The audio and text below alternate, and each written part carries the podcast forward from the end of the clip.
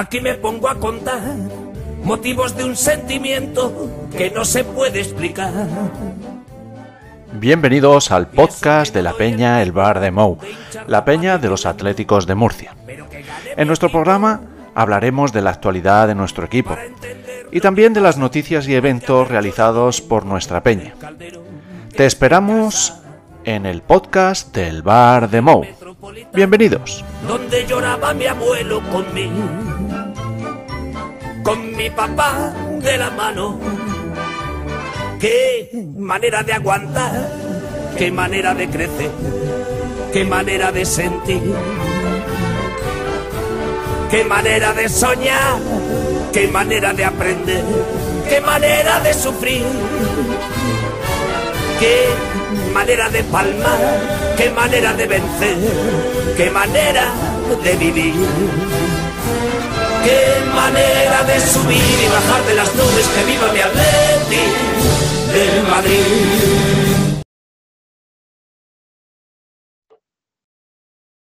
Bienvenidos al podcast de la Peña El Bar de Mou, la Peña de los Atléticos de Murcia. Hoy se inicia la liga, pero nosotros tenemos un programa muy especial. Por primera vez tenemos una leyenda rojiblanca con nosotros y nuestro protagonista nacía el 5 de febrero de 1951 en San Rafael, provincia de Mendoza, Argentina. Su padre, inmigrante, eh, nacido en la localidad almeriense de Purchena, sus primeros pasos futbolísticos los dio en San Rafael y con 19 años llega a su primer contrato para jugar en Buenos Aires, en concreto en el Club Atlético Atalanta, donde debuta en Primera División. Tras cuatro temporadas a un buen nivel, cruza el charco en 1974 para fichar por el Elche. A los cuatro meses de llegar a España obtuvo la nacionalidad y sus dos temporadas en el Martínez Valero jugó 32 y 28 partidos, marcando seis goles en cada una de ellas, lo que hace que en 1976 lo contrate el Atlético de Madrid, donde a pesar de no ser un delantero centro nato, tendría la difícil misión de suplir a José Eulogio Gárate, a quien una lesión de rodilla debida a un hongo maldito empezaba a traer de cabeza y acabaría por retirarle poco más tarde a la temprana edad de 31 años. Pero en esa primera temporada quien nos acompaña fue arrolladora. Marca 20 goles en 25 partidos y el Atleti gana la liga. En su segunda temporada en el Atleti marca 21, en la tercera 19, en la cuarta 11, en la quinta 10 y en la sexta juega menos partidos, solo 12, marcando un gol. Viendo que su etapa en Atleti se acababa, se va al Tenerife en segunda B, donde consigue el ascenso y juega allí dos temporadas. En 1985 lo ficha el Rayo Vallecano también en segunda, donde deja un buen sabor de boca y sobre todo en la primera de sus temporadas. En 1987 cuelga las botas como leyenda rojiblanca y unos números en nuestro club de 106 partidos y 82 goles. Tras su primera temporada en nuestro club, Ladislao Kubala, seleccionador nacional, decide convocarlo con la selección española y se rompe así una regla autoimpuesta de no convocar oriundos que dio origen a problemas en la Real Federación Española de Fútbol. España necesitaba por aquel entonces, como el comer, ir a Argentina 78. No había estado ni en México 70 ni en Alemania 74. Y en el partido decisivo contra Yugoslavia, en un ambiente infernal en el pequeño Maracaná de Belgrado, un centro de Cardeñosa lo remata nuestro invitado y sentencia el pase de España al Mundial. Jugaría ocho partidos más con la camiseta de la selección, 12 en total, con cuatro goles en su haber, y fue el mismo quien pidió a Kubala dejar de ir a la selección porque empezó a notar cierta animadversión en el público en algunos partidos y entrenamientos como local, en Salamanca, Vigo o en la ciudad deportiva del Real Madrid, donde lo llamaron despectivamente indio. Algo que denunció ante los medios y con un corte de mangas en un entrenamiento en el Bernabéu. No existe casualidades y por ello espetó soy español y si me quieren insultar que vayan al Manzanares y que paguen. Jesús Gil, a quien apoyó en su candidatura a la presidencia del Atlético de Madrid, lo nombró secretario técnico del club y estuvo durante 10 años de manera intermitente trabajando para el club y siempre relacionado con el club. Actualmente es un activo tuitero, tiene más de 2.300 seguidores en Twitter y eh, se reivindica como precursor en la denuncia del racismo frente al Nelson Mandela del siglo XXI, que es Vinicius Jr., también es azote de los desagradecidos con el club rojiblanco y defensor de nuestro sentimiento. Con todos estos detalles, yo creo que todo el mundo debe saber, ya que estamos hablando de Rubén Andrés Cano Martínez, Rubén Cano. Muy buenas noches y muchas gracias por acompañarnos. Todo un honor para nuestra peña y nuestro podcast tenerle esta noche con nosotros. Buenas noches y lógicamente también es un honor para, para mí estar compartiendo momentos y, bueno, y, recuerdos del Atlético de Madrid. Es un honor. Pues precisamente me gustaría empezar por el final. ¿Cómo llegaba usted a Twitter y cómo vivió, eh, ahora que se ha hablado mucho en este final de temporada del racismo, aquellos momentos, aquellos momentos en que incluso pidió dejar de ir a la selección y qué diferencias hay de, entre su situación y la de Vinicius Junior? Mira, la de mm, la situación mía, yo te explico, es decir, eh, después del, del Mundial, mm, eh, fueron jugué un par de partidos eh, para la clasificación de, de España para, para la, Eurocopa.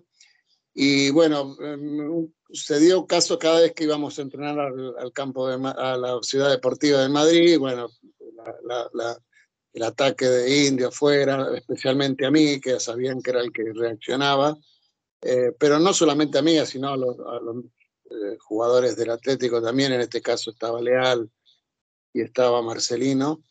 Eh, después ya en un partido de clasificación para la, en Salamanca contra Chipre, bueno, en un momento que salí, es decir, empezaron, yo salí en el segundo tiempo eh, cambiando, creo que fue Santillana el cambio, no, no recuerdo, pero sí recuerdo que cuando salí empezaron indios fuera, indios fuera. Dije, bueno, si, si llego a hacer un, un gol, es decir, fue la reacción mía de hacerles un corte de manga.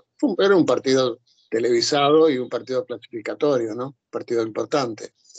Eh, es lo que yo no entendía, por qué, por qué se discriminaba a un jugador.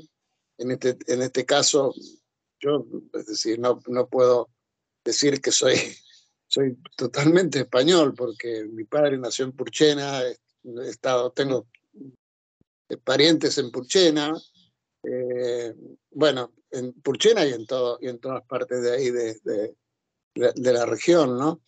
Eh, y totalmente, es decir, eso es lo que no podía entender, que defendiendo una selección se podía... Después entendí que también el, el regionalismo posiblemente, sobre todo la rivalidad eh, de los equipos influía mucho, ¿no? Es decir, se insultaba a los jugadores del equipo contrario. Eh, en ese entonces, eh, después una vez que se consiguió el, campeonato de Europa con la selección y se consiguió el campeonato del mundo, creo que hubo más, más sentimiento hacia, hacia la selección, ¿no? Mm, me pareció verlo desde afuera, ¿no? Sí, pero aún eh, así, previamente, pues hubo esa polémica Madrid-Barcelona, siempre intentando apropiarse y tuvieron que hablar Xavi y Casillas, porque esos problemas siempre han estado ahí, desgraciadamente.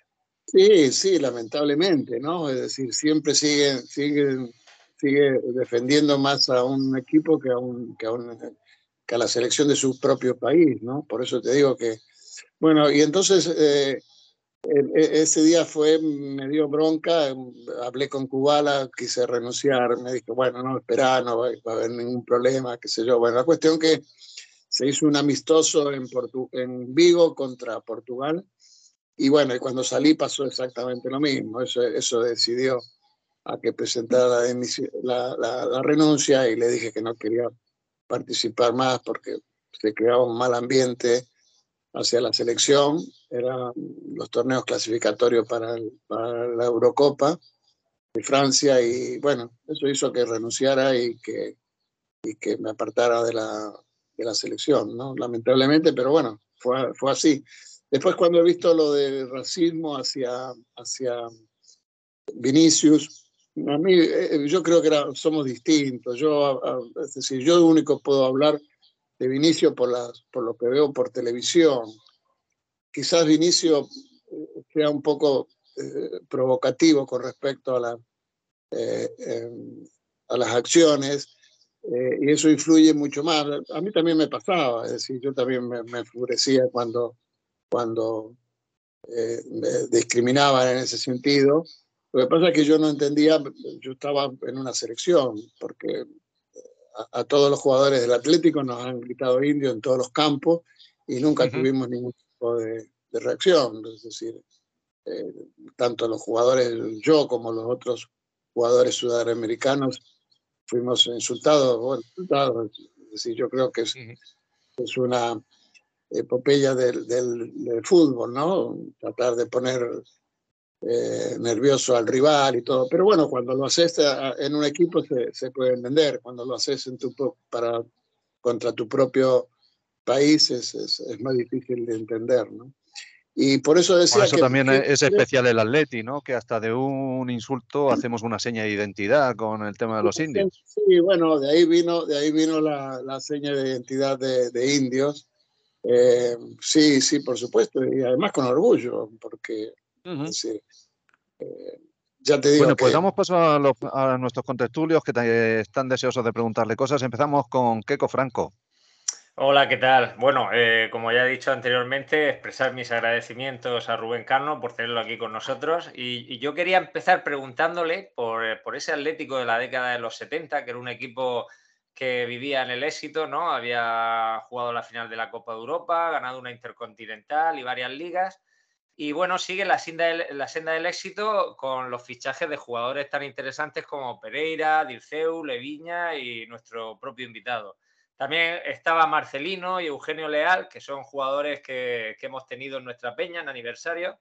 Y mi interés pasa por preguntarle a Rubén Cano qué recuerdo guarda de estos compañeros y, y, qué impronta le dejaron a él eh, como futbolistas y como personas, sobre todo esta generación nueva que somos nosotros y no hemos tenido oportunidad de verlos jugar. Eh, una, una, un recuerdo muy, eh, muy especial. Yo, por ejemplo, con Marcelín, con Leal y con Leiviña vivíamos en el mismo edificio, así que prácticamente eh, los años que, que, estuvimos compartíamos prácticamente, íbamos en un solo coche a entrenar a veces, eh, cuando alguien tenía que...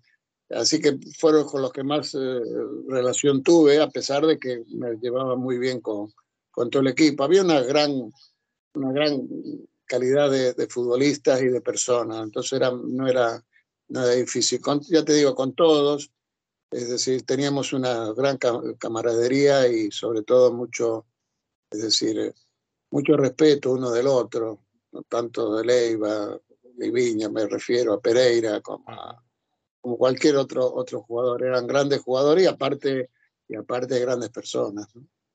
Uh -huh. Juanito, Hola, buenas noches, don Rubén, ¿qué tal? Bueno, buenas tardes para ti. Eh, bueno, reiterar mi, por supuesto, mi agradecimiento, igual que Keiko, es un honor tenerte con nosotros. Y a mí me gustaría hablar de la temporada 76-77, donde el Atleti sale campeón, con 20 goles tuyos, Reina eh, se corona como también el Zamora. Eh, si mal no recuerdo, eh, ya está la figura de Luis Aragonés Eterno como el entrenador. Pues eso, me gustaría que, qué recuerdos tienes de esa temporada, si fue la más bonita que viviste en el Atleti por el título y qué gol se te quedó en la retina, por así decirlo, de, de, esa temporada, tuyo especialmente. Sí, fue una temporada especial porque fue llegar y ser, y ser campeón, ¿no? Es decir, era una, era una cosa impensable para mí. Eh, la desgracia fue mm, la, que decían recién que eh, en, en, en, realidad yo no era un delantero centro, a pesar de jugar con el 9, no era nunca en los equipos que, que jugué fui el goleador. Eh, pero bueno, fue la desgracia de, creo que me ficharon para otra cosa, no, no me ficharon para ser delantero centro, sino era un delantero que me tiraba más a las bandas y bueno, dada la velocidad, entonces eh, no jugaba adentro, es decir, adentro del área continuamente, pero dada la lesión de, de Gárate, la lamentable lesión, qué casualidad que había sido el, el, hongo famoso, había sido con el, año anterior cuando, cuando jugamos con el Atlético de Madrid, con, con el Elche, yo jugué ese partido y bueno, fue una lesión que, se provo que lo provocó un jugador del Elche en ese entonces eh, indio. Y bueno, la desgracia de, de, esa, de, esa, de esa lesión, un hongo que, era, que no se podía controlar, sé que, lo, que pasó en momentos muy, muy malos. Y bueno, no tenía mucha, mucha alternativa de, de, de decir, bueno, es decir, Ayala no era un delantero centro fijo, estático tampoco, eh, Leiviña tampoco era un delantero, y entonces que, que, y sobre todo yo entonces agarré y dije, bueno, pero con, con la, la, calidad de jugadores que hay acá, es decir, no debe ser, no debe ser muy difícil aprovechar las ocasiones y estar al tanto ahí de, cualquier error de los contrarios o cualquier jugada que, que provocaran estos jugadores, ¿no? Así que me adapté, me adapté, gracias a Dios, me adapté bastante bien. Me fue un lindo año, lo hubiese, quizás lo hubiese podido culminar. Eh, recuerdo que el último partido fue con, habíamos sido campeones en el, en el Bernabéu, el último partido éramos con el Valencia, ninguno de los dos no jugábamos nada, eh, ninguno de los dos equipos, nosotros ya éramos campeones y, y me parece que, que, en ese entonces, bueno, el único, el, el único que, que, había en juego era, eh, en ese partido era el, el Pichichi, que Kempe llevaba 21 gol, creo, yo, yo tenía 20 y bueno, tenía que, teníamos que, habíamos puesto, nos habíamos puesto de acuerdo todos que, que jugar para mí, para tratar de, de superar, de superar a, a, a los, la cantidad de goles de, de Kempe y bueno, poder coronarlo como Pichichi. Lamentablemente nos perdimos 2 a 1, hizo los dos goles él, así que perdí esa, perdí esa oportunidad. Pero bueno, el triunfo, el triunfo de, del campeonato y sobre todo en la cancha del Madrid, bueno, eso no tiene, no tiene, no, no tiene comparación con ninguna otra alegría que uno se pueda llevar, ¿no? Y, y ese gol que, que también se, eh, se te quedó en la retina, ¿no?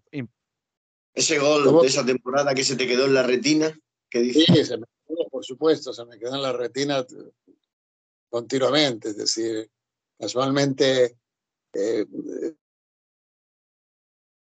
no manejo mucho las redes, hace, es decir, siempre he tenido eh, Facebook y por el, por el Facebook me movía muy bien. Últimamente eh, empezaron todos a insistir con el tema del Twitter. Yo ahí de, a poco voy, voy aprendiendo y muchas veces metiendo la pata también, como en un comentario que hice cuando, cuando hablé de Hugo Sánchez, bueno, me saltó, me saltó medio, medio, medio, medio, México en contra. Yo no sabía que Twitter tenía tanta, tanta difusión, nunca me imaginé. Llevaba muy pocos días y bueno, unos compañeros eh, hinchas del Atlético me preguntaron que, cómo, cómo había sido la convivencia con, con Hugo Sánchez, yo lo dije y bueno, y ahí se armó el, el, sí, se armó, sí. el escándalo. Por eso tengo ahora bastante, bastante cuidado en sí. ponerlo, porque claro, no, lógicamente no, no sé, la, la difusión, el, el, Facebook es distinto, lo leen, pero uno acepta o no acepta a quien lo lea, una cosa así, ¿no? Pero el Twitter es muy, muy es, es terriblemente... Pero bueno, es decir, con respeto y sin meterme, ya, ya aprendí la lección, sin meterme con los demás, eh, lo único que puede existir es una rivalidad propia, todo el mundo sabe que soy antimaderista, pero antimaderista, es decir, ¿por qué soy antimaderista? Nunca fui antimaderista, ante nada, pero sí fui antimaderista cuando empezaron, cuando empecé a ver la gran diferencia que había de, eh, de, de, los árbitros con respecto al, al, al, a los otros equipos, ¿no? Eh, entonces ahí fue cuando te, te, te da bronca y, y, y, bueno, ahí fue donde te haces antimaderista eh, por, por, por convicción y por devoción y por lo que sea. Imagino que también tendría algo que ver y también en su reconversión a delantero centro y aumentar en su cifra goleadora, eh, Luis Aragonés, que ya era entrenador del Atlético de Madrid. ¿Qué le dijo cuando le propuso jugar ahí? Y que tenía que, jugar ahí porque no había otra opción. Es decir, eh, me acuerdo que yo creo que el otro día lo pusieron alguien del Atlético. Eh, el primer partido que jugué yo fue contra un amistoso, contra un equipo de, eh, de Toledo, me parece que fue. Ganamos 12 a, 12 a 1, una cosa así. Eh, y, y jugó Gárate. Me parece que fue el, primer, el único partido que compartí yo con, con Gárate. A raíz de ahí le vino, le vino la, lesión. Eh, después creo que no, no volví a jugar más ningún otro partido. Y tenía que adaptarme, ya te digo, es decir, eh, jugar más dentro del área, eh, tratar de aprovechar las ocasiones que, que, que, provocaban los demás compañeros y sobre todo eh, me especialicé en, en, en, aprovechar los, los, los, defectos o las equivocaciones de los contrarios. Eso hacía que, que no sé, que un, un rebote estuviera yo ahí presente o un, o tiro, eh, un, un centro que estuviera yo adelantado. Todas esas cosas las fui aprendiendo que no era, la, no era lo que yo había, eh, como había jugado tanto en el Atlético como en, como en a, a Atlanta anteriormente, ¿no? Sí, tu turno. Bueno, hola, ¿qué tal? Hola Rubén. Eh, retirar, hola. reiterar que es un placer tenerlo aquí. Y bueno, haciendo un inciso en el comentario anterior, eh, para no ser goleador, disputarle el pichichi a un matador como su compatriota no se dice cualquier día. Bueno, hablando de, Argentina, le, apodaban el galgo, claramente reconocible, reconocible porque usted jugaba con las calcetas bajadas. Entonces, al Rubén Cano futbolista lo podríamos definir eh, un futbolista con entrega, garra, especializado en su gran cambio de ritmo, con una gran zancada y, don, el don de la oportunidad. Lo que le hacía tener un olfato de gol, aunque usted diga que no era, un delantero como, como un 9 como tal. Entonces le quería preguntar, ¿cómo recuerdas tu inicio y con, con qué jugador de la actualidad te identificas? ¿Cuál sería así el más que se asemeja a tu estilo de fútbol? Con la actualidad, es decir, no sé, en realidad tampoco, eh, sobre todo en España, tengo el problema que, en, que no pasan los partidos de España en, acá en Argentina. Veo los resúmenes o veo algún partido, los que pasan son los partidos internacionales, eh, cuando se juega en alguna Copa de Europa. Entonces tengo el defecto de, de no poder ver continuamente a todos los, a todos los equipos y a todos los jugadores. Eh, pero yo creo que, que, quizás puede haber sido, aunque creo que le pegaba, es decir, eh, el uruguayo, ¿cómo se, llamó, cómo se llamaba el, el, chico, el uruguayo del año, el año anterior que fue... ¿Luis Suárez? Eh, no, el, el, uruguayo que fue campeón el, el año anterior con el Atlético. Mm. Aunque jugó en el no, la, Luis uruguayo. Suárez. Luis Suárez, Luis Suárez, Luis Suárez. Sí, bueno, un estilo así, ¿no? Un estilo así. Eh, aunque creo que Luis Suárez tiene, tenía, un, tenía, una virtud muy grande que es que le pega con, la dos, con las dos piernas muy, muy, muy bien. Eh, y más que aprovecharse de los errores era, era la ubicación que tenía, ¿no? Pero bueno, un delantero de Adria que, que so, yo que me aprovecho, que me aprovechaba de las ocasiones y sobre todo los defectos de, de, Yo recuerdo un partido contra el Barcelona, eh, fue, es decir, eh, nos habíamos caído, en, en, había sido una jugada dentro del área, nos habíamos caído en el área y yo vi que había quedado la pelota ahí, yo en el, justo en el área yo no llegaba y Miguel estaba en el suelo también, y entonces eh, Miguel yo veía que Miguel la iba a rechazar y, no se me ocurrió otra cosa que, taparle o, tirarme para taparle el, que tratara de despejar. Bueno, con esa suerte de, taparle el rebote y el rebote entró. Fue un gol así de, un poco de, picardía, de, controlar, de estar pendiente de los, de defectos que puede haber en en los otros. Al final, al final todo, todo lo vale para lo mismo. Hay que ser el más listo del área. No, el, gol, el gol es lo mismo. El gol es, es como lo que decían del gol de, de Yugoslavia. Si yo lo he visto eh, millones de veces, parecería, es verdad que parecería que le pegué con la, con la espinilla, ¿no? Yo siempre lo aclaré, no fue que le pegué con la espinilla, sino que fue que eh, yo la, al, al, ver la ocasión tan clara, tan clara, lo que quise era asegurar que fuera adentro de los, de los tres palos, ¿no? que no fuera, eh, si le pegaba de lleno, tenía, tenía, podía la posibilidad de que se me fuera afuera, o alto, o, o encostado. Entonces traté de que fuera adentro del arco y bueno, eso hizo que, que pegara y que, y que, y que votara antes de llegar al, al, al arquero y eso hizo el, el efecto que se, se, vio en televisión, que lo, que lo reconozco, que le pegara con la, la con la espinillera, pero no con la espinilla, pero no, no le pegué con la espinilla, pegué, le pegué para abajo, es decir, eh, bueno, por eso te digo, todas esas cosas eh, son, era lo que yo trataba de aprovechar, ¿no? De, de aprovechar y, y, de, y de concretar, ¿no? Susana, dale. Eh, hola, hola Rubén. Hola Susana, ¿cómo estás? Bien, ¿y vos? Muy bien. Eh, vale, yo quería preguntarte por tu etapa con, con, Jesús Gil, cuando estuviste secretario técnico, ¿cómo era tu relación con él, tanto personal como laboral, esas idas y venidas, porque estuviste varias ocasiones, ¿no? Y, y qué opinas también un poco de todos los fichajes que hicisteis? En aquella época? Mira, eh, era muy, muy difícil trabajar con, con, Jesús. Era una persona, conmigo tenía un, es decir, un cariño especial. Eh, siempre me trató muy bien, pero es decir, terminábamos siempre eh, con diferencias en, por una cosa o por otra.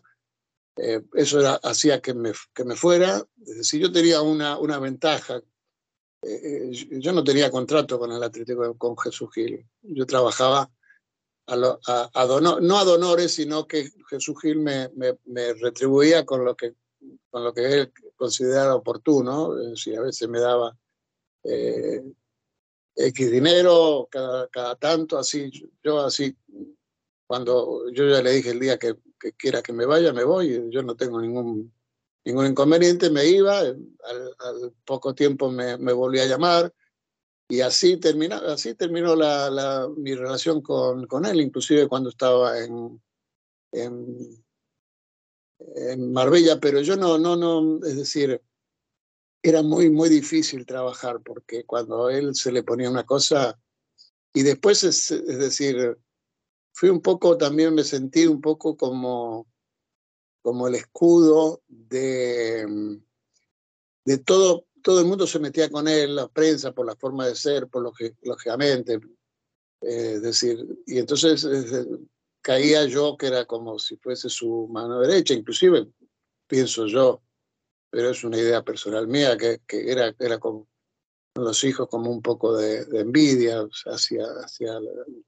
hacia cómo me, me, apreciaba a mí. Yo con los hijos nunca. Después con, no he vuelto a hablar con Miguel Ángel Gil, pero eh, sentí como que, como que ese, eso fue, esa etapa mía fue como un, como, vamos a decir, envidia, envidia, por la forma que me, que Jesús me trataba, ¿no? Pero era muy difícil porque cuando se le ponía una cosa, es decir, no podía, es decir, con respecto a los fichajes, mira, eh, los fichajes se hacen, en un club se hacen de varias formas.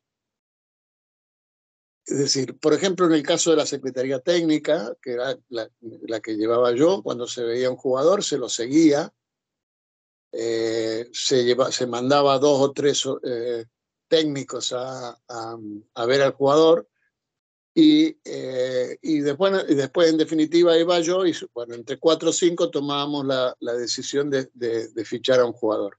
Eso es con respecto a la Secretaría Técnica. Pero después intervenía, por ejemplo, los fichajes de Gil. A Gil le gustaba un jugador y iba y lo, y lo fichaba, sin, sin que el cuerpo técnico o la Secretaría Técnica lo hubiese visto al jugador lo, veíamos igual que lo vio él, igual que lo veía todo España, ¿no? Me refiero a Caso Roda, pero un montón de jugadores. Eh, y después están los, los técnicos también. Llega un técnico y pide determinados jugadores y hay que traérselos. Entonces, el problema era que todos los fichajes caían, todos se creían que yo era el que hacía los, todos, los, todos los fichajes. Y otro problema era, es decir, que hacía fichajes y al, al, año Jesús era un hombre que le gustaba, un negociante que le gustaba compra y venta, es decir, yo por ejemplo, el primer año, el primer año cuando no, cuando él eh, me propuso ser, ser secretario técnico. Eh, en realidad al principio no me, no me, me, dijo si quería colaborar con él en la, en la, en la campaña. Eh, yo lo tenía, tenía amistad con él por el tema de, de que habíamos comprado unos, unos uh, chalés ahí en Los Ángeles, San Rafael, un año que habíamos hecho la pretemporada. Cinco jugadores habíamos comprado y de ahí lo, había, de ahí lo conocía y bueno, conmigo había actuado, conmigo y con todo, había actuado muy, muy bien y entonces eso decidió que, me, que, que, lo, que lo ayudara. Y entonces, el, bueno, es decir, ahí había que comprar jugadores y bueno, hay que, hay que reformar el equipo, qué sé yo. Y bueno, ahí vino, él tenía la obsesión de, de Futre, lógicamente. Habíamos visto la, la, la final de, de la Copa Europa, en realidad habíamos visto todo, todo, todos los españoles que, que era un jugador eh, súper. Fue muy difícil la, venta, muy, muy difícil, porque eh, Fute tenía una cláusula de rescisión baja en cuando se enteraron los, portugueses que Jesús Gil estaba interesado, le, le, renovaron el contrato y le subieron la cláusula de rescisión a triplicar o cuadriplicado en ese entonces. Eh, pero bueno, él, era su, su obsesión él, como todavía no era presidente, él lo que hizo fue negociar con, con el Oporto, eh, dando una cantidad a cuenta. Eh, en caso de que fuera eh, presidente, daba el, fuera elegido presidente, iba a dar el final. Así se hizo con, con Futre. después, yo había preguntado, yo tenía en el Atlético de Madrid amistad con los, los, los eh, los dirigentes y sobre todo los, eh, los técnicos del Atlético en ese entonces y pregunté a qué jugadores habían seguido en ese año y habían seguido y tenían la opción de comprar a Juan Carlos y a Eusebio del Valladolid. Eh, bueno, se lo comenté a Jesús y hizo exactamente lo que, lo que, lo que estaba diciendo de que de dar una cantidad a cuenta y, y si era presidente terminaba de, de, de, de dar el, el, resto. Eso fue por recomendación de, las, de los técnicos que estaban en, el, en, ese entonces en el Atlético de Madrid. Después, eh, bueno, después sí fue, es decir, a mí personalmente yo había jugado con López Ufarte en la selección, realmente me encantaba. Eh, Goicochea, yo soñaba que tenía a Goicochea con, con eh, con Arteche en la defensa iba a ser eh, casi eh, una de las mejores defensas de, España. Y bueno, esos fueron los, fichajes eh, que, se hizo el primer año, pero bueno, ya el año siguiente vino, el, vino las, las ventas de, Eusebio, entonces había que traer más, más jugadores, es decir, ya te digo, pero ahí, ahí ya empiezan a, venir los, los, los eh, como, como, digo yo, los jugadores que uno eh, ha seguido durante una temporada y los jugadores que quiere el, presidente o los jugadores que quiere el, entrenador. Entonces, eh, te pongo, cuando Clemente vino, pues bueno, pidió una serie de jugadores, Piso Gómez, otros, no recuerdo qué otros jugadores quiso traer. Eh, Gil le gustaba, me acuerdo que se jugó cuando jugó eh, Austria con, con, España en, en, Málaga, le, jugó muy bien.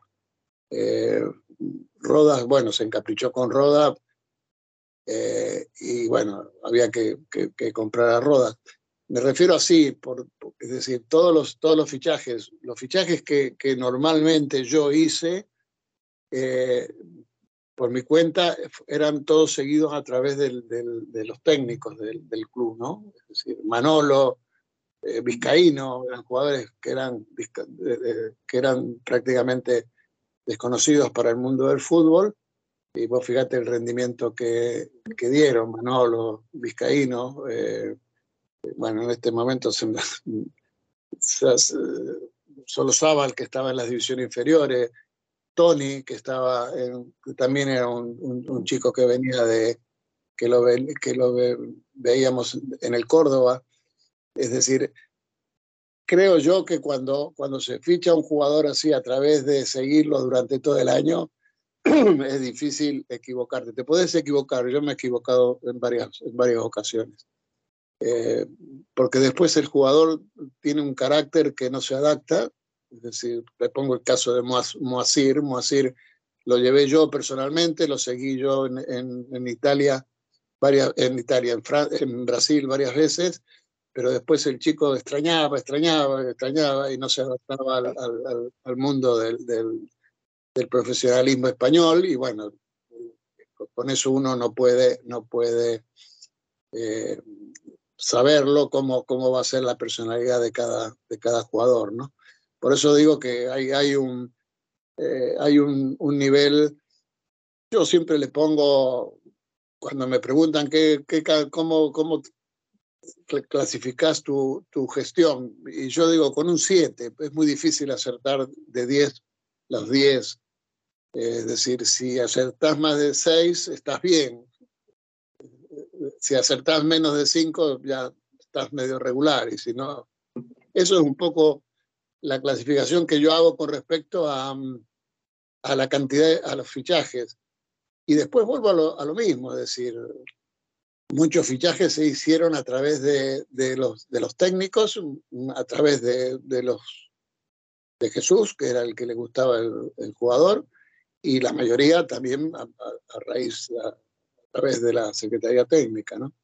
Pero creo que a nivel general, a nivel general, eh, no tuve, no tuve una, una, muy eh, mala gestión con respecto.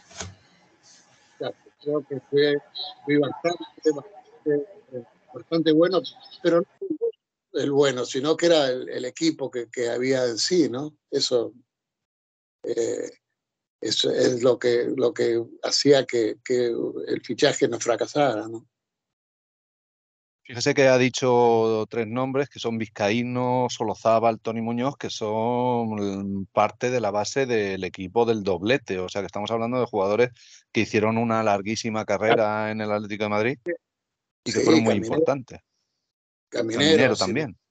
Simeón era, era el, a pesar de que yo no, que yo no estaba, eh, cuando se fichó a, a Simeone, yo no, no, yo era el año que me había ido, el año que me fui, pero bueno, estaba de, eh, en, los, en los recomendados de, de, fichar, ¿no? Es decir, es la campaña del, del 95, 96 fue la campaña del doblete, ¿no? Sí. Eh, bueno, era la base de, de, los años anteriores, ¿no? Todos, todos, de todos de todos los jugadores estos que, que estamos hablando, ¿no?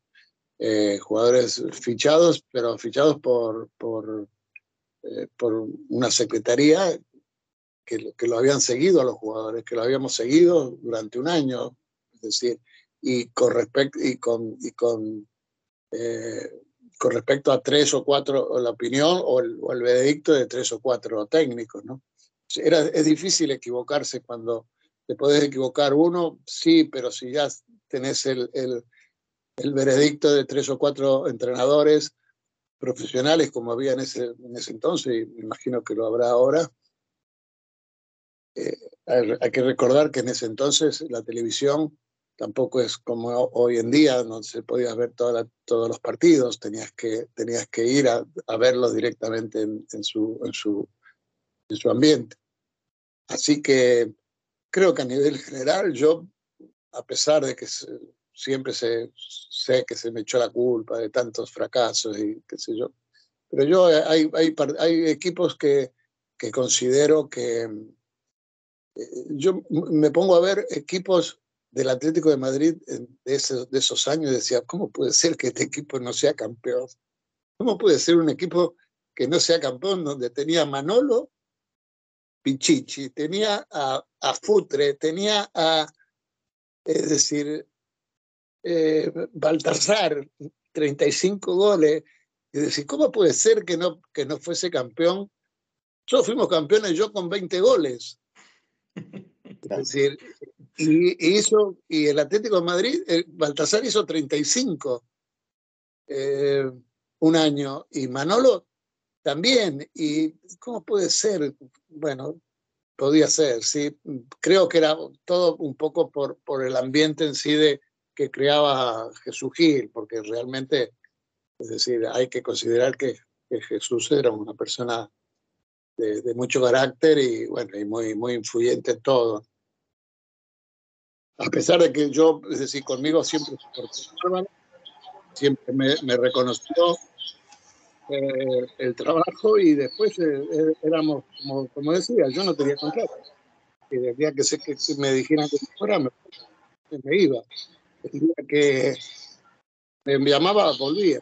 Así que era una fruta, no era indemnización, no, había nada. Es decir, era así la, la relación y la relación llegó a tener tan buena amistad y cariño los dos, ¿no?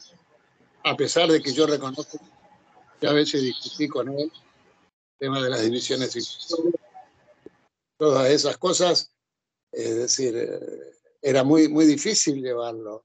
Cuando él decía una cosa, es decir, había que decir que sí, sí, sí o sí, era sí o sí, no había, no había opción de que uno lo pudiera eh, convencer. Es decir, decían que eh, muchas veces yo he escuchado, no, porque eh, Rubén lo influenciaba. No, no, yo no podía influenciar a Jesús Gil ni, ni, ni, por asomo. Es decir, tenía una, forma, una personalidad que, arrolladora, no lo, no, no, no, no lo podías convencer. Es decir, así que eh, recuerdo, me acuerdo una, una, una, anécdota, les cuento una.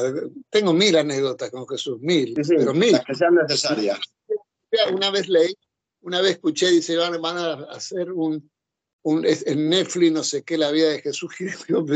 ¿Cómo van a hacer la vida de Jesús Gil? Tendrían que haber venido a hablar conmigo. Porque, qué bueno. Claro, porque vos fíjate, yo me acuerdo cuando fuimos a, a fichar a, a Febio y a, y a Juan Carlos al Valladolid, que, que todavía no era presidente, Jesús Gil. Eh, íbamos en, el Mercedes manejando él, un Mercedes que tenía modelo antiguo, recuerdo, y, y, y, yo veía que eh, vamos a ficharlo, pero si todavía no sos presidente, Jesús, pero no, vos dejame a mí, qué sé yo. Eh, en, esa, en, esa, en, forma, en esa forma de ser. Y le digo, pero escúchame, tenés que tenerle, vos le, tenés desprecio hacia el, hacia el dinero. ¿Qué, qué, Dice, no, no, vos dejame a mí que yo sé cómo, cómo, cómo funciona la, la cosa, ¿no? Y entonces, es decir, tenía tal, tal, tal personalidad que, que, era imposible influenciar en, él, ¿viste? Es decir, igual que con los entrenadores. Ah, es decir, con los entrenadores era, un, era un, una pelea constante, es decir, terrible. Eh, perdían dos partidos y entraba al vestuario y le decía a todos los entrenadores cualquier cosa. Los entrenadores reaccionaban. Yo estaba metido ahí en el medio, no sabía si defenderlo o no defenderlo. Una cosa. Eh, me acuerdo, Pastoriza había traído un jugador. Eh, ah, bueno, yo estaba en, yo estaba en, Brasil buscando un, un número 5 en ese entonces. No me acuerdo quién estaba de entrenador, lo echó y bueno, me llama por teléfono, recomendame un entrenador. Bueno, Pastoriza había, había estado, eh, tenía, había estado en, Argentina con muy buenas campañas y yo, cuando, es decir, vine a ver un jugador, vine a ver a, Argentina, a un jugador que en ese entonces destacaba mucho en Argentina, se llamaba Villarroel, y, y se lesionó en un 18 de diciembre, una cosa así, se lesionó. Acá se terminó el campeonato y después hay un campeonato que empieza en, en enero, que es un, los partidos preparatorios, como fuese en España, agosto, ¿no? Em, y bueno, lo quisieron volver a poner y se volvió a, se volvió a lesionar. Y dije, bueno, pobre pibe, este, este pibe no puede volver a jugar más. Hasta dentro de dos meses mínimo. Bueno, me volví me volví a, Ah, llamé a, Pastoriza, le dije a Pastoriza, mira, anda, te van a mandar pasaje, arreglar con, con, Jesús Gil y, bueno, arreglar el tema del contrato. Yo ya volveré. Cuando volví a, a, España, había llegado Pastoriza en ese entonces y dijo ah, que necesita un jugador. ¿Qué jugador te gusta? Villarroel. Digo, no, pero escúchame, ¿cómo? Villarroel está lesionado. Yo le decía, no, puede, no podemos comprar un jugador en enero lesionado porque se va a pasar dos meses, sin, se va a terminar la temporada. No, bueno, ahí fue cuando lo puso, empezó a ponerlo, a insistirlo y la, gente lo veía que jugaba, era un gran jugador, pero lesionado. Y yo veía que, que, lo, que, lo, que lo ponía y le decía, mira, no lo podés poner porque la gente eh, le empieza a, silbar al pibe, el pibe va, se va a poner nervioso, el chico, qué sé yo. Bueno, todo esto, es decir, tercer, al tercer partido sigue, lo, sigue, lo sigue insistiendo y yo aconsejándole por un lado y, bueno, y lógicamente decírselo a, a, Jesús Gil cuál era mi pensamiento. ¿no? Tercer partido, eh, agarra a, Pastoriza, lo llama, me llama a mí y me dice, ¿cómo jugamos en la Real Sociedad? Me acuerdo, ¿cómo va a formar el equipo? Y le dice, Pastoriza, bueno, fulanito, menganito, no sé qué, eh, Villarroel. No, no, dice, no, mira, Villarroel no juega.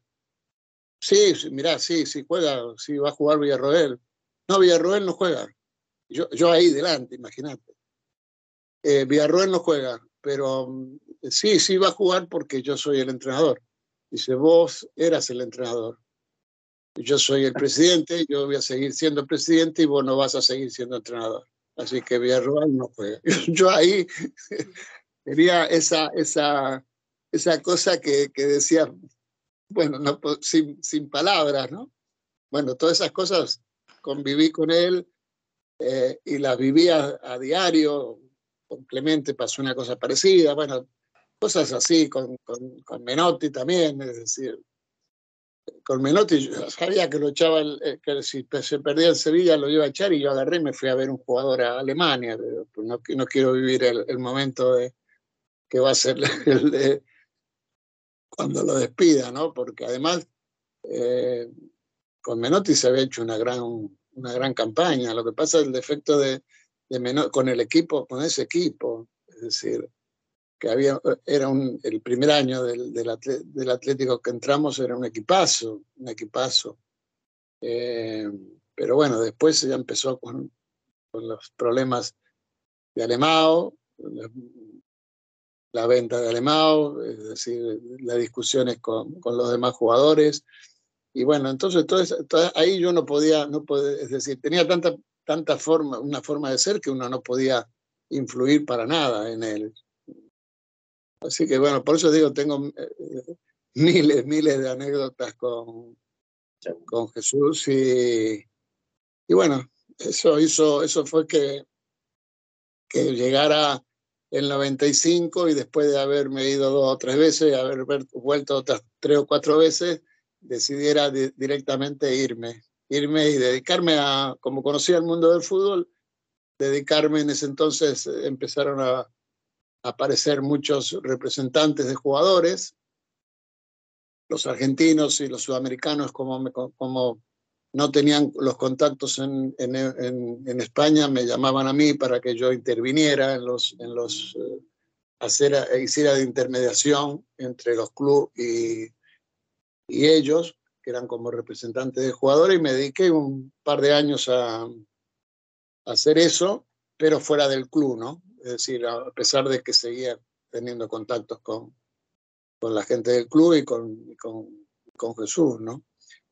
Pero bueno, la historia de, de la y de... Y, sí, yo mm, quería comentar con, con, Rubén, retomando el tema del arbitraje y los grandes agravios históricos que ha sufrido el Atlético de Madrid sobre esa famosa liga del doctor Cabeza, donde el Atlético tenía el campeonato en la palma de la mano, con una clara ventaja de puntos con, respecto a los perseguidores y terminó con un resultado muy perjudicial para los intereses del club, con ciertas actuaciones arbitrales en momentos claves, ¿no? que perjudicaron gravemente al equipo.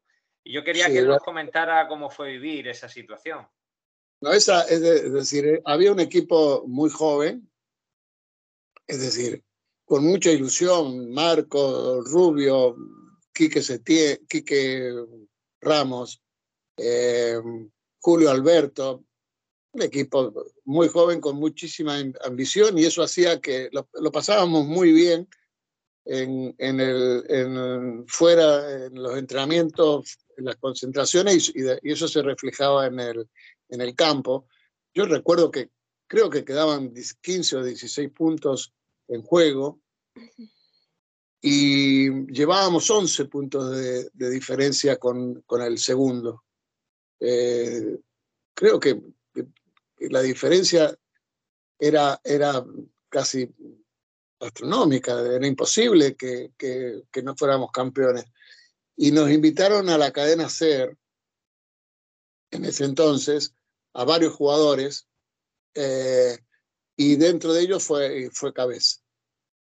Y, y en, en, esa, en, esa, en, ese, en ese programa, a las 12 de la noche, que fuera reemplazante, me parece que fue José María eh, de la Morena, no, no, no, recuerdo, fue el reemplazante de, de, eh, de, José María García. En, esa, en, esa, sí, en, esa, en ese programa, eh, Cabeza se despachó con, con, los árbitros, pero de forma muy, muy, muy violenta. Y ahí fui donde pensé, yo pensé, pensé y se lo dije, dije, no podría no podía ser, porque, porque lógicamente no se puede, nos van a, nos van a, empezar a, bueno, y dicho y hecho, empezaron a, a, ponernos arbitrajes en contra. Eh, el día del Zaragoza fue, fue descarado, aparte, sí, además el día del Zaragoza tuve la mala, de, la desgracia de a, los pocos minutos de lesionarme yo, quizás yo, como dije, era el más el más, no el más veterano, pero el más experimentado en ese equipo y, y, quizás eh, podría haber calmado un poco, eh, pero nos, pusieron, nos, puso, nos puso muy nervioso el, árbitro Álvarez Marguenda y se armó el escándalo. Y ahí donde se vio claro, muy claro que, que, que íbamos, lo íbamos a tener muy difícil para ser campeón, ¿no? Y perdimos una liga, ya te digo, creo que faltaban 16 puntos, 8 partidos, una cosa así, llevábamos 8 de diferencia, eh, 11 de diferencia con respecto al, al segundo.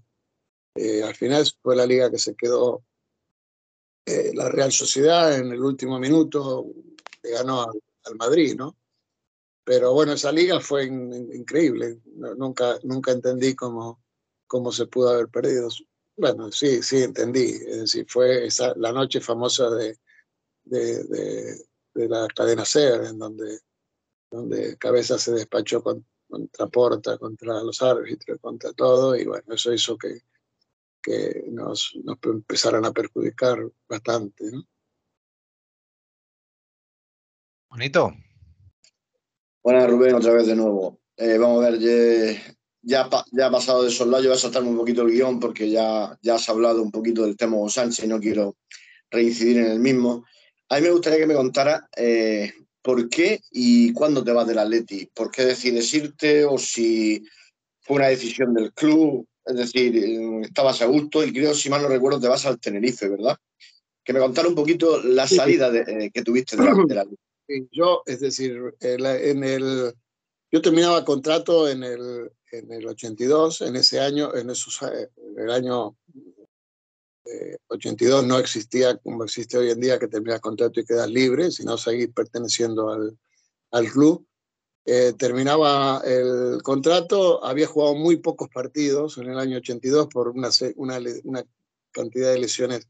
Tuve una lesión en Valladolid que se me salió el hombro y se me, se me salía con mucha, con mucha, me operaron, después se, me siguió saliendo con mucha facilidad por eso fue que jugué muy pocos, muy pocos partidos. Cuando eh, terminó el, el, año 82, eh, yo tuve una oferta, ah, bueno, me dijeron los del Atlético que, que me rebajaban el, el, sueldo a mitad, a mitad de lo que yo ganaba, es decir, si quería renovar. Yo en ese entonces estaba ganando 9 millones de, pesetas en la ficha em, y me rebajaban a, a 3 o 4 millones, menos de lo que, de lo que ganaba cuando, venía cuando vine del, del, del Elche. Y recibí una oferta de México eh, más, bastante importante.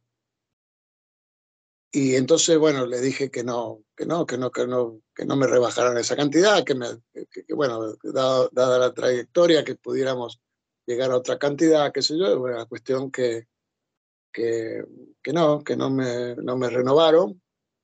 Sé, después a posteriores, sé que Luis me, me pidió, es decir, en ese entonces contrataron a Luis Aragonés, me, me había me había pedido, pero no, no, es decir, no, no quisieron eh, contratarme, renovarme. Y, y, me fui, me fui muy dolido porque pensé que no, es decir, no, no, era, no era la forma, después de los, años, de los seis años que había estado ahí, de la forma que, que, me, que me despidieron. Pero bueno, tenía la oferta esa de México y, y acepté el, el, el, que no me dieran, que no me rebajaran tanto. Y, bueno, no, no, me renovaron y, tuve la mala suerte que fue el, año de, en México una desvaloración muy grande del dólar y entonces ya me llamaron y me dijeron que no podían darme el dinero que, que me habían ofrecido, que, era, que no era imposible eh, y bueno, se, se, había cerrado el libro de pases y no, no tenían más, más uh, oportunidad de firmar en ningún equipo español, porque estaba el libro de pases cerrado. Y bueno, estuve entrenando yo por mi cuenta, ahí en, vivía cerca de Retiro, iba todos los, todos los días a entrenar, eh, desde, desde junio hasta, bueno, hasta finales en diciembre me vine a Argentina a visitar a la familia y cuando volví eh, me llamaron los de Tenerife. Si quería ir. Eh, es decir, me pareció, yo en ese momento yo ya tenía 31 años, dije, bueno, es decir, Tenerife es una linda isla, tenía buen equipo, digo, por lo menos probar dos años en, en, en, en Tenerife y bueno, eso fue lo que decidió. Las dos cosas, no poder irme a México no poder eh, fichar en ningún equipo español esa temporada por porque estaba el libro de pases y bueno, llegó, llegó enero y, fichar por, por el primer equipo que me llamó, que fue el, el Tenerife, ¿no? Que no me arrepiento, a pesar de que era un equipo de segunda B, hice muy, muy buena amistad, tuve muy buenas relaciones con, con, todos los, eh, con toda la gente y después me encantó vivir en la isla dos años, tres años que estuve. Después ya cuando volví en el año 85, 25, es decir, Héctor, yo ya tenía pensado, ya 35, 85, 86, yo ya tenía pensado retirarme y entró, eh, entró mm, Héctor Núñez a, trabajar en, en el Rayo, me pidió, bueno, probar un año, Rubén, qué sé yo, yo venía con el tema de la lesión, seguía, seguía con el problema de la lesión del hombro, se me había hecho en el Atlético de Madrid, en el Tenerife se me volvió a salir dos o tres veces más.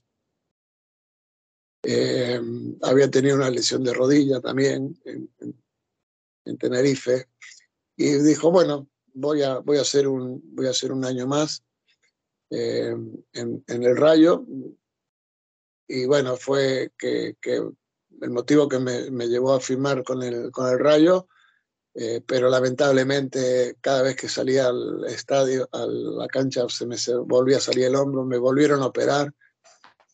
En total tuve tres operaciones de hombro y, y se me seguía saliendo. Era un, pero además ya últimamente se me salía con mucha facilidad, se me salía prácticamente eh, durmiendo en casa se me salía en una mala posición, ya hasta me, me, me, me lo, lo colocaba yo solo. Eh, es decir, era, era con, con, mucho... Entonces ya decidí por, por decir, por mí, por el rayo de rescindir, no podía seguir en el rayo sin, sin poder jugar y cobrando, ¿no? entonces decidí retirarme. Y ese, ese año fue cuando me llamó ya Jesús Gil, se enteró, bueno, que yo había dejado de jugar en el Rayo y fue cuando me, me llamó para colaborar, colaborar en, la, en la campaña, ¿no? Eh, pero bueno, esa fue un poco la, eh, es decir, siempre me arrepiento de no haber, de haberme ido del club. Es decir, viste cuando uno pasa los años y dice, ¿qué hice bien, qué hice mal? Y hice mal, eh, creo que, que podría haber seguido jugando en el, en el Atlético. Es decir, entraba Luis Aragonés, Luis Aragonés me quería, eh, y yo si me, si, me hubiese esforzado más y posiblemente hubiese, es decir, eh, hubiese... Lo que pasa es que yo tenía la oferta muy, muy, muy, eh, me rebajaban mucho, mucho el sueldo y aparte tenía una oferta muy buena de, de México, entonces era un poco difícil de tomar la decisión, pero bueno, mi, mi, mi, corazón estaba en el Atlético, pero bueno, eh, es decir, somos profesionales y, y, decidimos, y claro, y, es decir, y, lógicamente, a pesar de eso fue, pero siempre me arrepentí de haberme ido del, del Atlético como jugador, como secretario técnico, no. Es decir, Eso es otra historia. Estamos buscando un 9, ¿te animas? Es una buena perla. Eh, súper feliz. Bueno, pues volviendo a, la actualidad, me gustaría saber, Rubén, tu opinión sobre el Atlético de Madrid actual y sobre todo que como jugador me des tu opinión sobre la situación en torno a Joao Félix. Bueno, claro, eh, Joao Félix me parece que estamos todos, que coincidimos todos. Virtudes las tiene todas, pero después es, es, como yo decía, después eh, el adaptarse al, al, al club, ¿no? al nuevo ambiente porque uno le ve las condiciones a, Joao y es un jugadorazo. Pero después, después hay, que, hay que estar en la cabeza del, del, jugador, es decir, no se adapta, no sé qué le pasa, no se adaptó tampoco en Inglaterra.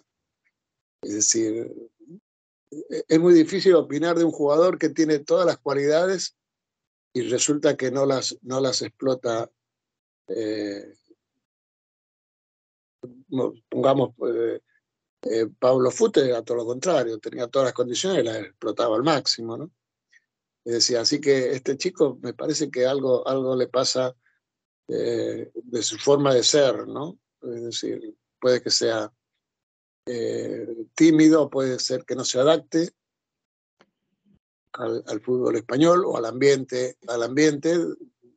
Sacar salir de, del ambiente de cada uno es difícil, ¿no?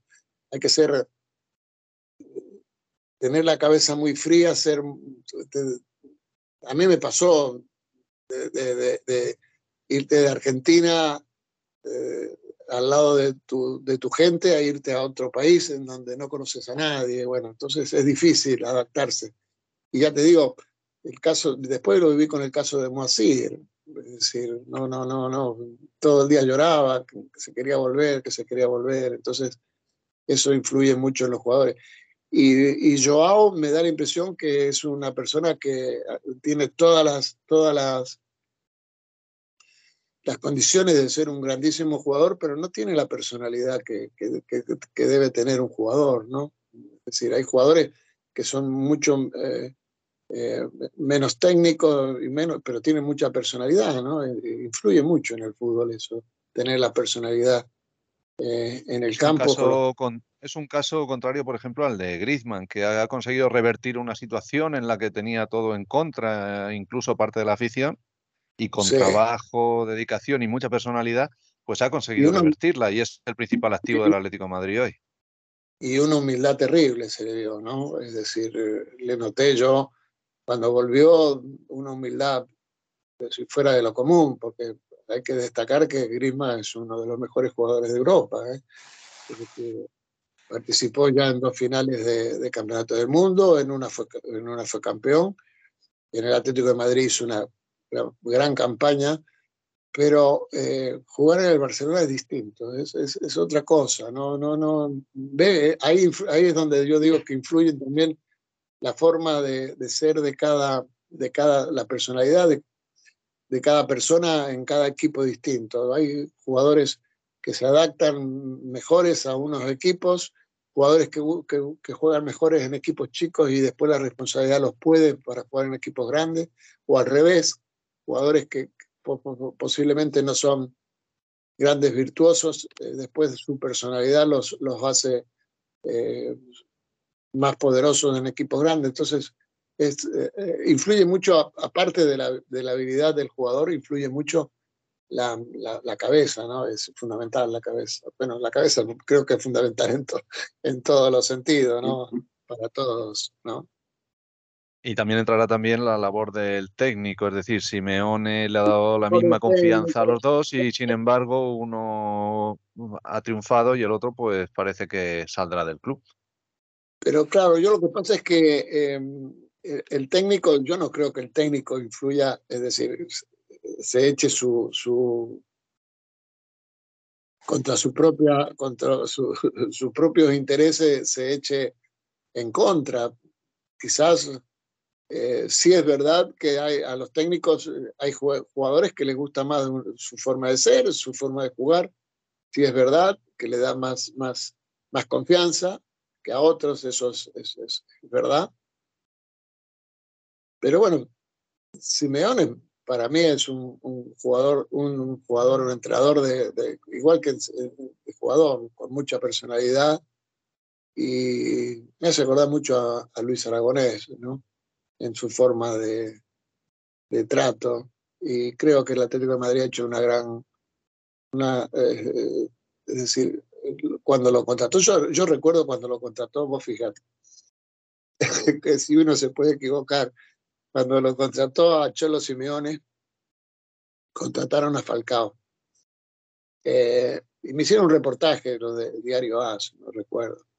Y yo dije que en ese, en ese entonces dije que, que el Cholo Simeone iba a ser un grande en el, en el, iba a ser grande al Atlético de Madrid, iba a volver a ser, que iba a ser uno de los mejores entrenadores de la historia.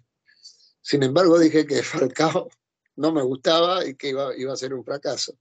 Pues fíjate. es decir, hasta dónde, hasta dónde, es decir, influye, influye cada, la, opinión de... Claro, porque Falcao había jugado acá, en, yo lo había visto jugar en, en, en River y, realmente no había hecho tanto, tantos goles, ¿no? Después hacía goles por todos lados, de, toda, de todas las la formas. Inclusive recuerdo eh, que dije yo, no va a ser más, más de 11 goles al año, una cosa así, 12 goles al año, dije no terminó el campeonato que fue Pichichi, le, en un reportaje que le hicieron le dije, me dijo, dijo, se lo dedico al, al de los 11 goles. Qué bueno. Así que, bueno, es así es el mundo de, del fútbol, ¿no? Es lo que digo, para ser bueno tenés que tener un 7, un 8. Si tenés un 9 ya sos excelente, si te, dan un 4 ya estás en, como diríamos acá en, en marzo, ¿no? Ya tenés que ir a rendir a, a, la materia más adelante, ¿no? Eso nosotros a Simeone casi siempre le ponemos un, un 9 porque nos falta ese puntito, Susana. Bueno, yo vivo los partidos, Rubén, todos ellos lo saben, pegadita al banquillo. Yo voy a todos los partidos y me siento al lado del banquillo. Ah, mira vos. Disfrutas como loco, claro. Disfruto como nadie. Como nadie, sí. Eh, vivir, eh, vivir el mundo ahí del, del banquillo es, es, es, especial, ¿no? Sí, sí, por supuesto. Vamos a ver, yo quería que nos trasladáramos a la final de Milán de la Champions, ¿vale?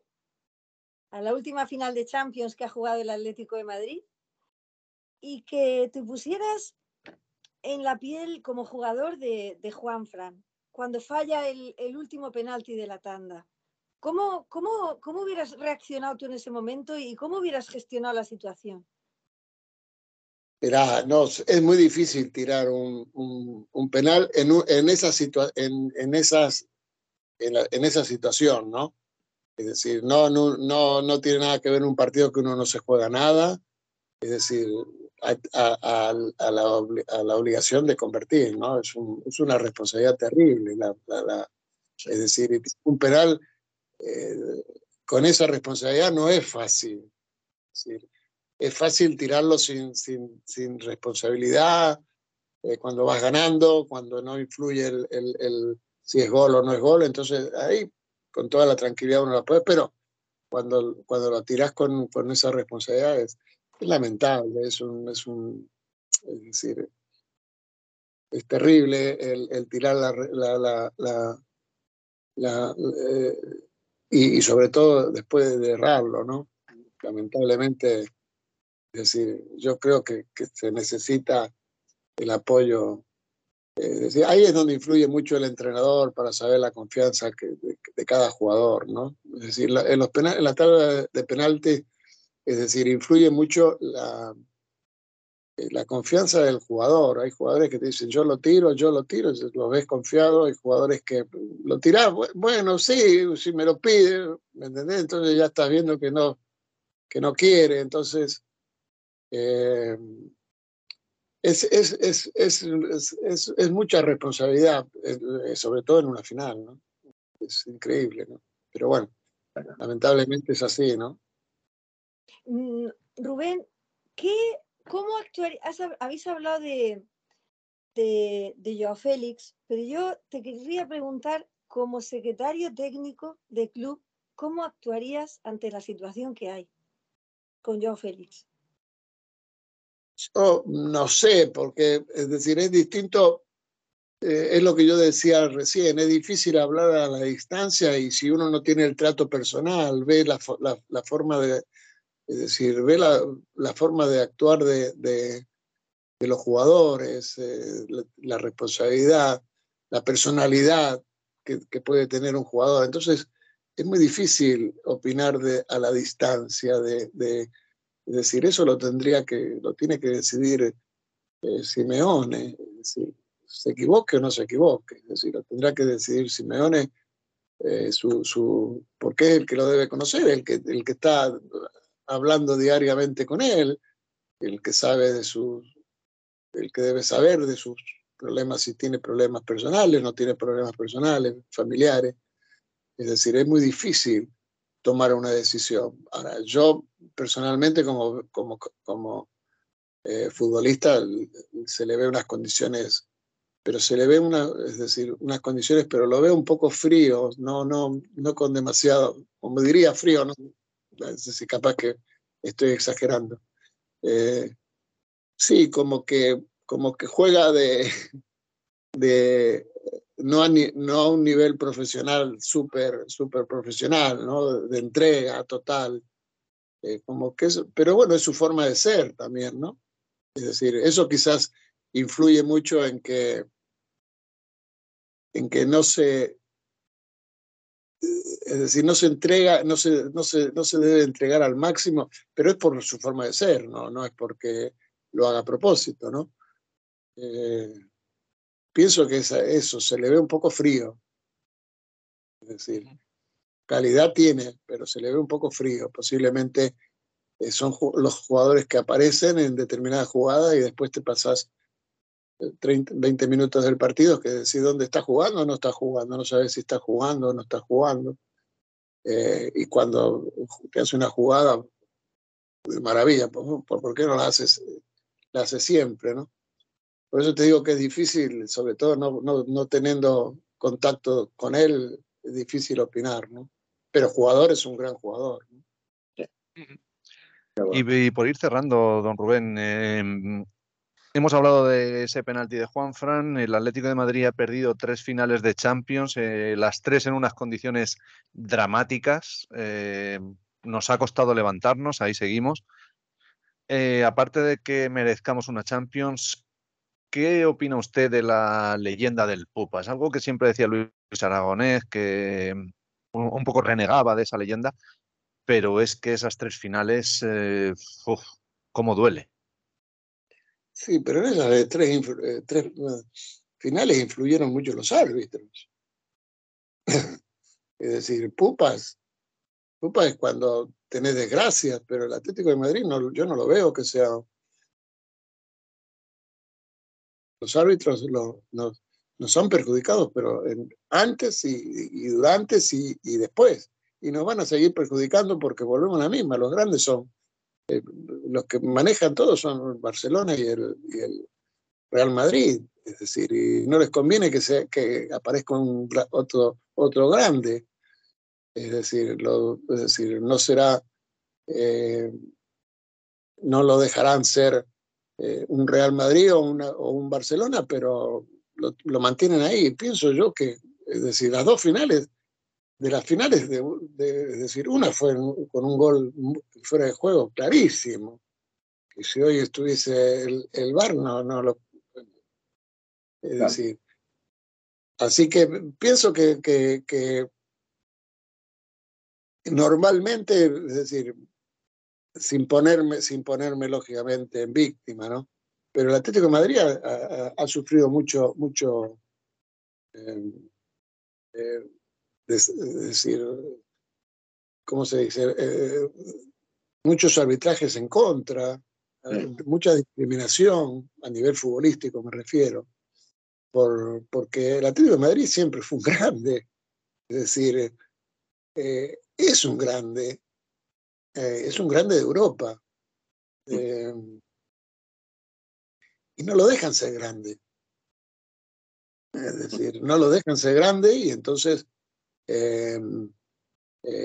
influye, lógicamente, influye en, en yo creo, pienso personalmente, que eh, a los jugadores del Atlético de Madrid siempre eh, hemos tenido que, que, dar un poco más para por lo menos igualarnos a los, a los demás. Es decir, eh, eh lo hemos visto, es decir, hemos visto, eh, yo personalmente he visto, sé, he pasado, no sé, casos en donde te ves muy, que es muy claro qué es la diferencia que hace el árbitro con, con los con los jugadores. Es decir, yo me acuerdo de un partido, cada partido que yo tenía que jugar contra, contra el Real Madrid, el partido anterior, me tenía que cuidar porque sabía que me, me, me, me podían eh, eh, expulsar o, o, sacar una tarjeta. Me pasó en dos o tres ocasiones.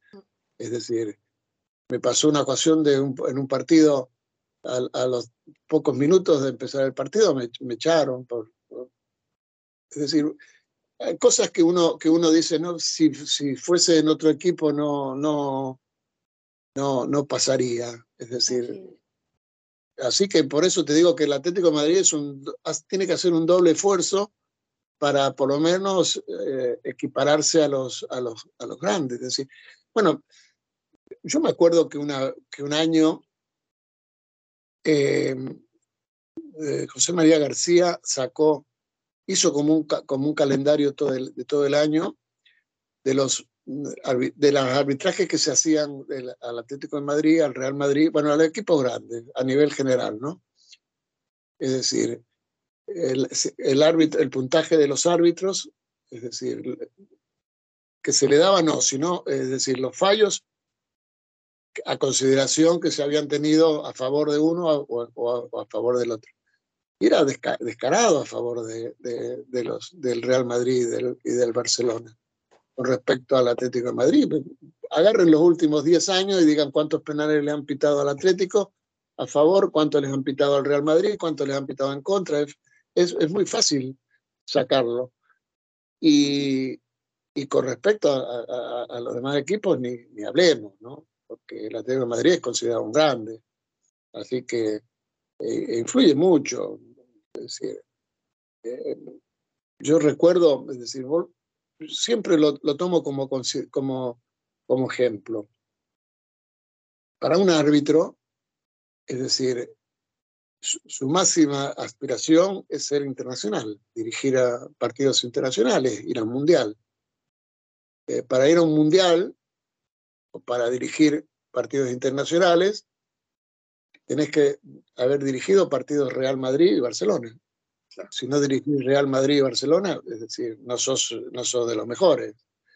Entonces, eh, para, llegar a, internacional tenés que dirigir a Madrid y Barcelona, que son los que, los que, los que designan y los que, los que hacen grande a un, a un, a un, no te hablo de un jugador, de un árbitro. Y bueno, es lo mismo. Es decir, eh, y no dirijas más al Barcelona porque, eh, es decir, el próximo partido que, eh, que quieras dirigir a, o te pongan a dirigir al Barcelona, el Barcelona va a saltar y te va a decir, porque eso existe. antes era, mm, me acuerdo que era, mm, hace años, se, rechazaban los, había rechazo de los, de los equipos. Sí. Eh, cuando un, un, árbitro era rechazado, listo, no podía dirigir más. El, eso era muy disparado, porque claro, si, si el Barcelona rechazaba a uno, ya sabía que ese, ese, ese, árbitro no iba a dirigir nunca más, eh, no, no, podía tener aspiraciones de nada. Eh, y bueno, eso después se sacó, pero se sacó a nivel, a nivel público, pero debe existir a nivel a nivel privado debe existir. No, no, escúchame, no me pongas a este porque no, no, no me ponga. Y bueno, si no dirigí River, eh, iba a decir River y Boca. Bueno, acá pasa lo mismo, estamos hablando de, estamos hablando de Real Madrid, pero acá pasa lo mismo. Así que eh, esa es la, ah, la vida sigue igual. La vida sigue, claro. Nosotros eh, a pelearlo, a pelearlo y y estar ahí, es decir, estándole, pisándole los, los y, preocupándolos, que los, preocupa, que, los que, los que se preocupen sean ellos, de nosotros, no nosotros de ellos.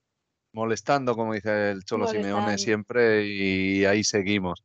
Y la verdad que estaríamos horas hablando con Rubén Cano, porque aparte de leyenda rojiblanca, el sentimiento atlético y, antimadridista, que también va, va parejo, lo mantiene intacto a pesar de lo mal que se ha portado el club, los dirigentes de, actuales del club con él. Mm, yo no sé si por la envidia que decía antes o por aquellos titulares de que usted quiso traer a Ronaldo Nazario y al final Miguel Ángel Gil acabó trayendo al Tren Valencia, pero, sé que tiene conflictos con ellos. Lo que pasa es que esos son, esos son comentarios, es decir, vamos a ver, eh, la, la prensa lógicamente pone los titulares que más, le interesa. Yo nunca le eché la culpa a Miguel Ángel Gil que no, que no llegó. Yo me enteré de lo de Ronaldo, vine a verlo jugar y, y, llamé a Jesús Gil y le dije, mira, hay un jugador que, que ya juega en la selección brasileña con 16 años em, y el único que ha jugado con 16 años ha sido Pelé. Así que tiene que ser, tiene que ser para jugar en la selección, tiene que ser, bueno, anda a verlo, me mandó a verlo. Cuando yo llegué, yo, yo no estaba en el club, yo estaba haciendo el, lo que dije de, de, de, intermediación, ¿no? Hacía intermediación entre los representantes argentinos a los, a los, a los clubes eh, españoles. Como conocía a los secretarios técnicos, los entrenadores, todo, bueno, me ofrecían un jugador, yo lo ofrecía al club. Eh, y entonces principalmente si, era, si a mí eh, yo creía que, que, era interesante, al primero que llamaba era, era Jesús Gil. Y entonces, eh, cuando yo llegué a Portugal, a Portugal, perdón, a, Brasil, sí. estaban de, los del PSV en Doven, y bueno, hablando yo con el presidente, dice, mira, me, dan 600 millones de, de, pesetas, que era una fortuna, una fortuna de, de dinero en ese entonces, 600 millones. Futre se había pagado 400 millones. Futre. Es decir, y esto pedían, eh, pagaban 600 millones. Y entonces yo lo llamé a Jesús Gil y digo, mira, hay una forma que ya se está implantando en Argentina porque los, los, argentinos no pueden comprar jugadores, entonces, ¿qué es lo que hacen? Comprar porcentajes de los pases. Eh, Federativamente no se, no se reconoce, se reconoce es, a nivel privado, nada más. Y entonces yo le dije al, al, presidente del, del, equipo, le dije, mira, 600 millones para, para hay, que, hay que ofrecerle 800 para poder, que era una fortuna, una fortuna. Y entonces digo, si es tan buen jugador, ofrecerle 400 millones de, pesetas por el 50% del pase. Como digo, es decir, el pase es, decir, es federativo, no, no contempla esa, esa, la posibilidad de comprar porcentajes. Eh, contempla la ficha de pertenecer a un club y se acabó. Lo que sí es, si ese club el día de mañana vende, vende al jugador, está vendiendo el 50% del pase con el, con el, con el otro equipo. Bueno, era una fórmula que, se, que en Argentina se había implantado por, por el tema de que los equipos no podían comprar jugadores demasiado caros porque se le iban a Europa y no por el cambio, ¿no? Entonces se implantó eso de comprar jugadores por porcentaje y, el, y al presidente del, del, del Cruzeiro le interesó muchísimo. Él, se estaba ya implantando también en, la, en, en, Brasil, comprar el, el, sabiendo las condiciones del jugador, dice, bueno, este, este va a valer fortuna y después se va a llevar el 50%. Le ofrecí 400 millones de pesetas, te digo, lo ofrecí yo por mi cuenta para, para ver si se podía hacer la operación. Yo ya no pertenecía al club. Tenía que tener lógicamente el, el, visto bueno de, de, Jesús y del Hijo. Y, y bueno, el, presidente le, le, interesó y le dijo, mira, sí, perfecto, si, si se hace así, sí. Llamé a Jesús, Jesús me dijo, habla con Miguel Ángel Gil hablé con Miguel Ángel Gil, pero mirá, esto del 50%, ¿cómo es? No se sabía, no se sabía. Y, y, tenían apuro los, de, los del crucero por, vender, por venderlo porque estaban los, del, los de holandeses ahí. Y se, se, iban a ir, se le iba a perder la, la ocasión. Ya te digo que 600 millones de pesetas, yo creo que eran en ese entonces 60 millones de dólares, puede haber sido, más o menos, no sé. ¿qué año fue? 96, creo, ¿no? 95, 96. Eh, y bueno, y Miguel Ángel me dijo, mira, qué sé yo, no, no, no sé, es decir, eh, cómo funciona esto. No, no, no, bueno, no se, no se hizo. Después llevaron ellos a, a Maturana, Maturana llevó a, a, al Tren Valencia. Igualito. Pero yo no dije, claro, yo no dije que no, no llevó a, a, a, Ronaldo y llevó al tren Valencia. Es decir, nunca, nunca, nunca intervine en, en esa en, el, en esa en ese, en ese es decir, yo aconsejé a lo de Ronaldo y, y, y, y, en esas condiciones, en comprando un 50% del pase el día de mañana, si se vendía, es decir, el, el, el, club iba a poder jugar toda su vida con, eh, estando en el club, pero si lo vendían, chao, tenían que pagar el 50%, ¿no? Eh, pero eso, eso, fue lo que pasó, nada más. Es decir, ni, ni, nunca, nunca terminé mal con mi Ángel Gil, pero bueno, después se cortaron las relaciones y nunca más, eh, eh nunca más sí. hablé con ellos. Por aquel entonces Miguel Ángel Gil no sabía, pero hoy se, se, las tiene que saber todas porque ahí sigue ascendiendo en la lista Forbes de los hombres más ricos de España y, y, y, y no para. Así que al poco, han tiempo, los tiempos. al poco tiempo compraron a Falcao eh, y lo tuvieron que vender. Algo, algo es, es, decir, lo tuvieron que vender. Recuerdo que, que Falcao lloraba. Sí. Eh, porque no se quería ir, pero tenía, lo obligaban a irse, entonces a, algo, algo, algo había. Es decir, Efectivamente. Yo pienso, que, yo pienso, que, si un jugador no se quiere ir, no te pueden obligar, es como si, salvo que te pongan un. Pero no, no, algo, algo, algo, eh, algún contrato interno entre ellos tiene que haber habido para uh -huh. que se fuera Falcao, porque Falcao se fue llorando del, del club, claro. no se quería ir, así que Claro, pero bueno, ahora los que compran los derechos uh, medias son los representantes y ahí está Méndez, que, que sí es amigo de Miguel Ángel Gil. Entonces, bueno, de eso se trata. digo, entraron todo el tema de los representantes y de todo eso, bueno, ahí ya, listo, ya esa, esa, que fue un poco lo que yo me hizo a mí, yo venía mal de, eh, de, de, todas las situaciones que había vivido en el club y después cuando vi la, la mafia en el, en el, cuando me, me puse de, de, de, intermediario, vi la mafia la mafia que había, de que te prometían un jugador y si no firmabas eh, te, te, pasaban por arriba. Entonces, eso hizo que me alejara, que, que, me, que me dedicara a otra cosa. Si me dediqué a, tenía una inmobiliaria, me puse una inmobiliaria y, eh, y me dediqué a eso, a alquilar y a vender, qué sé yo.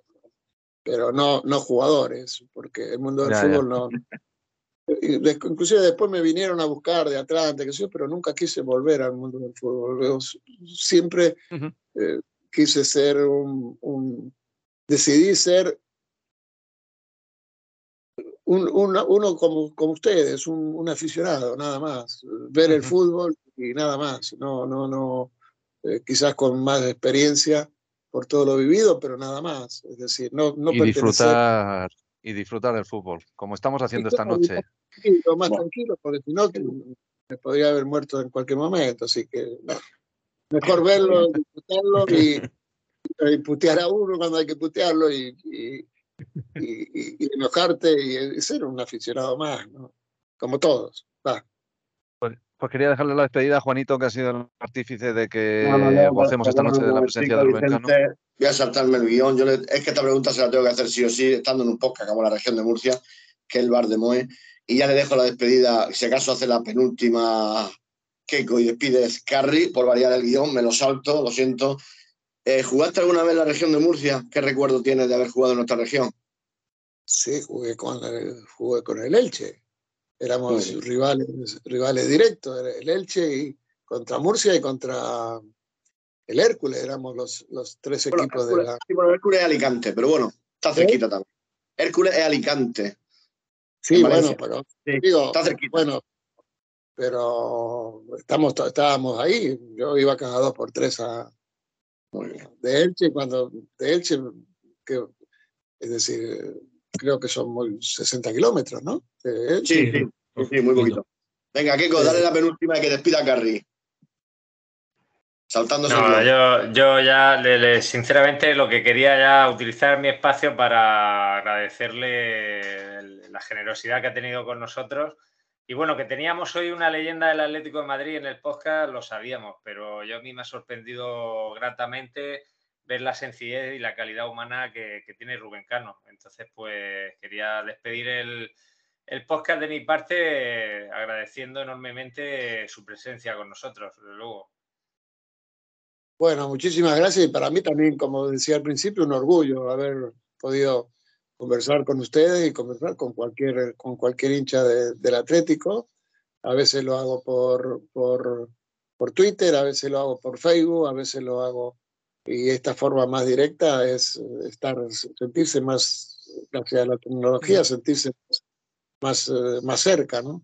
de, de, de, lo que es la, el Atlético de Madrid, ¿no? que es, como todos saben, el club de, es decir, no quiero decir el club de mi vida porque, porque también pasé muy buenos recuerdos con el, con el Elche, con el con Atlanta, pero sí es verdad que es el club que más años estuve. Eh, fueron seis años de jugador y casi diez de, de, de secretario técnico, ¿no? Pero, es decir, eh, y con, bueno, es decir, y, y, desearle a, a, todos ustedes eh, que sean aficionados y, hinchas del de, mejor club del mundo. vamos a decir. Sí, eso da eso por, por, descontado. Vamos, Carri, despide, despide, Carri, con honores. Pues nada, Rubén, agradecerte este eh, momento que nos has dado con nosotros, de enseñanza de buen fútbol y, como dice Keiko, calidad humana. Eh, preguntarte que estás obligado a volver siempre que quieras. Aquí tienes tu casa. Y que nada, que de parte de toda la Peña y cualquier aficionado de Atlético Madrid, tanto de la región de Murcia como de España como del mundo, que muchas gracias por el ratito que has echado con nosotros. Bueno, gracias a ustedes. Como vuelvo a decir, un saludo a todos eh, ustedes eh, y a todos los aficionados atléticos a los cuales recuerdo y con muchísimo cariño y sobre todo eh, el gran cariño que me dieron durante un montón de tiempo.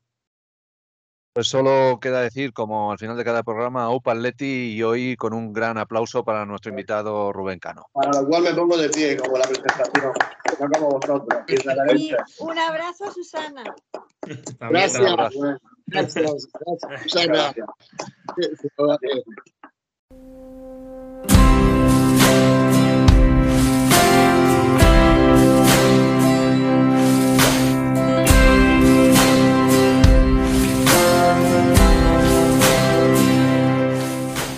Hasta aquí una nueva entrega del podcast de la Peña de los Atléticos de Murcia, la Peña El Bar de Mou.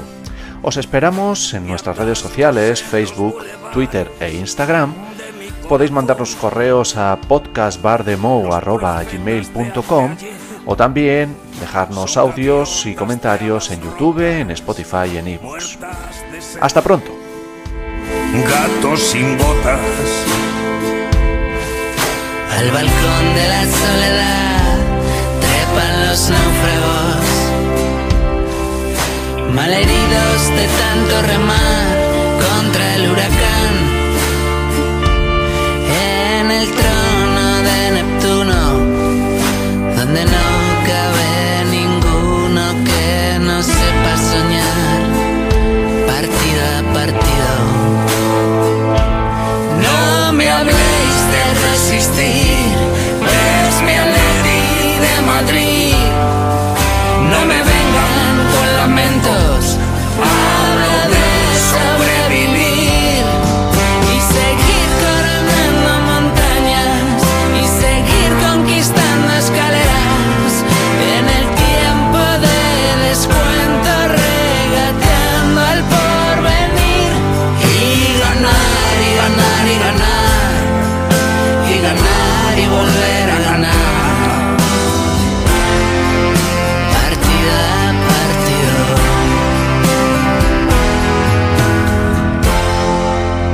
Partido a partido.